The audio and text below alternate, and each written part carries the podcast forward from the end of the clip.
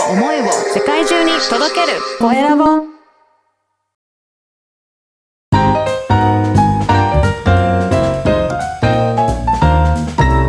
ポッドキャストの配信で人生が変わる。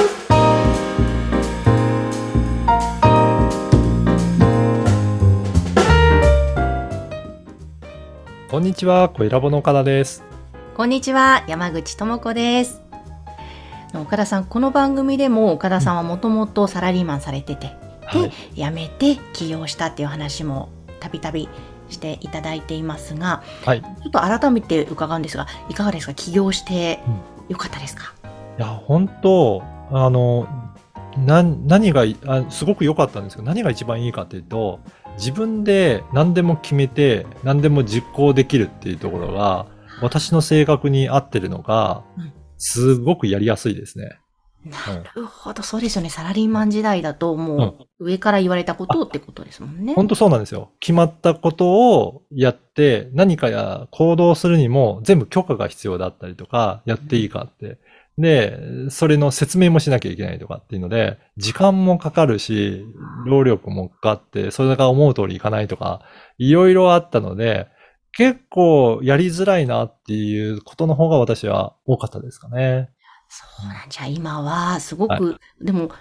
私から見てても生き生きとお仕事されてるなと思うのでありがとうございます。起業されてよかったなと思ったんですが、まあ、なんでこういう質問をしたかというと、今日のテーマが試行錯誤が大切というお話をしますとおっしゃってたので、はいあ。ちょっと聞いてみたくなったんですよね。ああ、ありがとうございます。はいそうなんですよね。これ、私自身が、まあ性格的にそうなんですけど、なんかやりたいなと思ったら、結構すぐに行動して、まず取り組んでみるっていうところから始めることが多いなと思いますね。うんま、まさに起業とかでやってた時も、あの、本当に自分がこれをやろうと思ったら、自分で、まあ、決済権限があるので、決めて、行動に移してやってみる。で、そのやった結果どうだったかっていうのをフィードバックして、また次につなげるっていうことを何度も何度も繰り返していって、えーより良くなるようにっていうのを進めていった感じですかね。だからある程度頭で考えて、なんか完成形を作っていて、それでいよいよやっていくっていう、どちらかというと企業だと、そういうふうに失敗しないように、いろいろ慎重に調査したりとか、これでいいのかっていうテストを繰り返して、本当にある程度完璧に仕上げて世の中に出していくっていうことが多かったんですけど、あの、まあ、フリーランスの方だったりとか、独立して自分でやってる方は、やっぱり何度、あの、打席に立ってバットを振れるかっていうことを気にかけていただく方がいいんじゃないかなっていうふうに今は感じてますけどね。なるほど。その例えいいですね。わかりやすいし。うんはい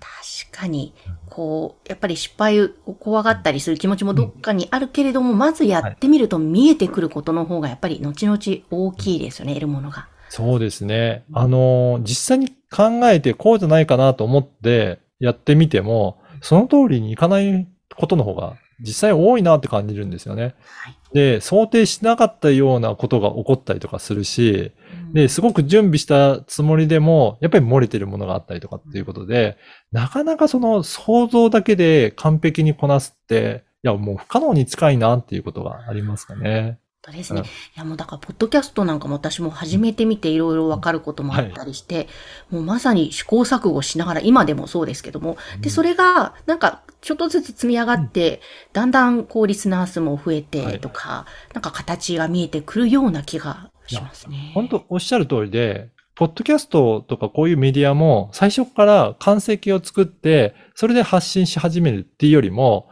まずこういったことを発信したいなって思ったら、まずちょっと一回自分でやってみるのがいいんじゃないかなと思います。うんで、本当にやってみると、あ、この、例えば収録にはこういうことをしないと音がちゃんと入らないんだなっていうのが分かったりとか、編集もこういうふうにしないとうまく聞こえないんだなっていうのが分かったりとかして、そういうのを一つ一つクリアすることによって、徐々にいいものができていくんじゃないかなと思うので、まずは、やりたいと思ったら、皆さんぜひ挑戦してやってみていただけるといいんじゃないかなと思います。や、本当そうですね。えーまずはやってみる。そしてはい試行錯誤、これ大切だよということですね。はい。で、もし、それを、あの、やっぱりある程度、えー角度を、えー高くやりたいなっていう方は、うちもそういったところはある程度ノウハウが溜まってるので、うんそういった専門の方にお願いしながらやってみるっていうのも、あの進早く進めるところは一つはあると思うので、例えば起業してなんか相談するんだったら、えー税理士さんだったりとか、あとは経営コンサルタントの方の相談を受けながらやってみるとか、なんかそういった方のアドバイスも一緒に受けながらやるっていうのも、えーすごく、えーいいことじゃないかなと思うので、えーぜひ、ポッドキャストのことだったら、うちも、えーいろいろサポートをすることはできますので、お声かけいただければ、えー発信するのことができると思います。ですね。本当ぜひお気軽にうん番組の概要欄の LINE 公式アカウントからでもただきたいですね。うん。はい。えーぜひ皆さんそんなプロの方のアドバイスももらいながらいいものを作っていきたいですね。ということで今日は試行錯誤が大切というテーマでお届けしました。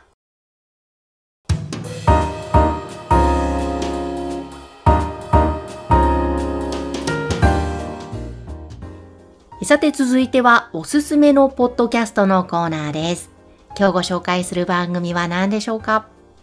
今回は、ビジネスが輝く電子書籍の作り方という番組を紹介したいと思います。はい。あの、岡田さん、そういえば本をまた出されるということですよね。そうなんですよ。実はこのポッドキャストをされていらっしゃる吉岡美方さんのサポートを受けて、私もポッドキャストの電子書籍を、えーあのー出版することになりました。へえなんか、電子書籍ってものすごく今増えてますけども、はい。ね、これは、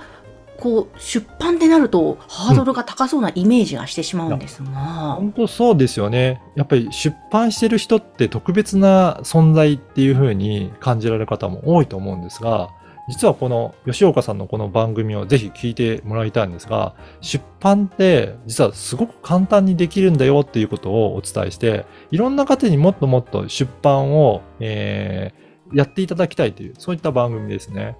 うん。はい。だから、うん、本当に、えっ、と、簡単にできる部分もありますし、あとは、スピード感持ってできる。とにかく、すぐに出版できるっていうところも魅力の一つかなと思います。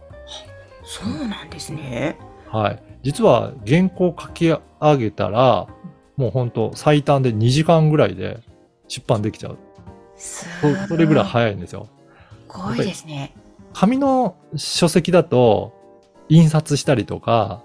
本当に、えー、と紙にして、で、その製本して、流通に載せて本屋さんに出してとかっていうので、ある程度やることがあるので、それなりに期間かかるんですよね。うん。で、も、電子書籍の場合は、本当に、えー、Amazon の Kindle とかですと、本当に原稿を投稿したら、もう本当に数時間後には、Amazon の中に並んでるっていう、もう出版できてるっていう、そんな状態になるので、うん、すごいんですよね。うん。例えばですよ、そのポッドキャストの番組を、まあ私の場合は、日本酒の番組を持っていて、酒蔵トーク酒魂、倉本さんへのインタビューですが、ちょこれを電子書籍にしたいと。で、写真もたっぷりあると。はい。あそれを番組をまたテープ起こしして、うんうん。写真とくっつけて電子書籍でやりたいっていうのも、あ、あそうですね。そういうのも一つの方法としてはありますよね。うん。私が出版今からしようかなと思ってるのは、あの、もう一つの番組、経営者の志という番組をやってるんですけど、ああいうインタビュー番組をやってみると、すごくいいですよっていう、自然と、えー集客につながっていきますよっていうことをテーマに、ちょっといろいろポッドキャストの活用の仕方をお伝えしたいなと思って、で、出版することになりました。なるほど。いや、これはちょっといいですね。はい私も興味あるので、じっくり聞きたいと思いぜます。ひぜひこれを聞いてみていただいたら、ん電子書籍っていうのはどういうメリットがあって、どういうあの手順でやっていけばいいのかっていうのも説明されているので、あの番組チェックいただけるといいかなと思います。わかりました。今日ご紹介したのは、吉岡美方さんのビジネスが輝く電子書籍の作り方、こちらをご紹介しました。さて皆様からのご感想、ご質問は LINE 公式アカウントでも受け付けています。説明文に記載の URL から登録をしてメッセージをお送りください。岡田さん、今日もありがとうございました。ありがとうございました。